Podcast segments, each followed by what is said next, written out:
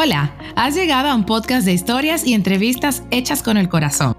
Soy Francesca Guim y en cada episodio quiero compartir temas que te inspiren y te inviten a descubrir a mis invitados en otro contexto. Hola, hola, bienvenidos a En otro contexto. Como siempre, súper agradecida que hayas dado play para escuchar.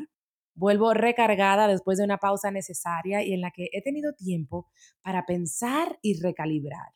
Y bien, este es el primer episodio del año 2023 y quiero compartirte una reflexión personal que llevo un tiempo intentando aplicar en mi vida y que me parece oportuno transmitir el día de hoy. Se trata de ir a tu ritmo. No es ningún secreto que vivimos con muchísima prisa y a veces sin querer o sin darnos cuenta, nos envolvemos en tantísimas cosas que trae el día a día y nos presionamos por ir a más y por alcanzar una perfección, por llamarlo de alguna manera.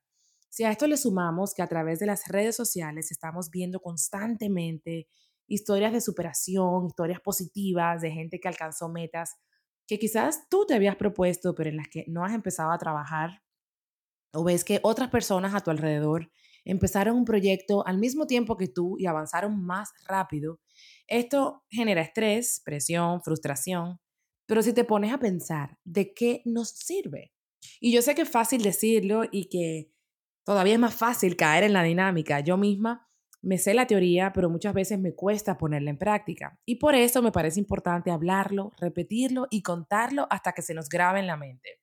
¿Qué tal si en lugar de frustrarnos, de enfadarnos o desanimarnos, probamos a decirnos, lo estoy haciendo bien, a mi ritmo, pero bien? Eso es lo que yo me digo siempre. Yo lo estoy haciendo a mi ritmo y ese es el ritmo que a mí me acomoda. Pregúntate si lo estás disfrutando. Analiza si se van cumpliendo objetivos que te acercan a la meta que tú quieres alcanzar. Puedes crear una lista de cosas que estás realizando para cumplir ese propósito que tienes y esa lista te va a ayudar a tener un poco de, visibilidad. Y si las cosas van lentas, pero están avanzando, algo se está cocinando. Y sobre todo, si lo estás disfrutando, entonces vas bien. Seguir tu ritmo y velocidad de acuerdo a tu realidad y a tus necesidades es vital pero te lo digo de nuevo, es vital para tu paz mental. La frustración y todos esos sentimientos que genera ponerte presión pueden influir de forma negativa en tu proyecto. Y con este mensaje yo solo quiero intentar animarte a aplicar estas reglas en tu vida, porque seguramente no querrás acabar haciendo lo que los demás quieren que hagas o lo que la sociedad quiere que seas. Esta simple regla puede ayudarte a evitar perder tu esencia. Y por cierto, si quieres reflexionar un poco más sobre esto, te invito a escuchar el episodio número 8 de este podcast en el cual comparto una conversación con el cantautor colombiano Andrés Cepeda y hablamos justamente de cómo mantener la esencia. No te fijes en el camino ajeno para seguir el tuyo propio. Tu ritmo está bien. Tus objetivos los tienes que marcar tú. No deben venir de otra persona, de una intuición o de lo que viste en Instagram o en TikTok. En ese sentido, te comparto una frase que encontré en el blog Viaje a la Esencia de Ubay Serra Sánchez y dice, si tus objetivos no están alineados con tu alma, jamás serás feliz con la vida que llevas. Cuando yo vi esa frase dije, wow, da justo en el clavo.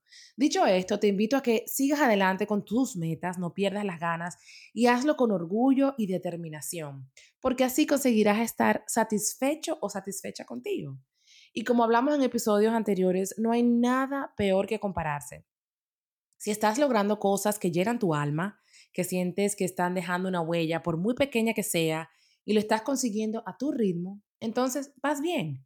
Con esto no te quiero decir que te propongas metas u objetivos para dejarlos tirados.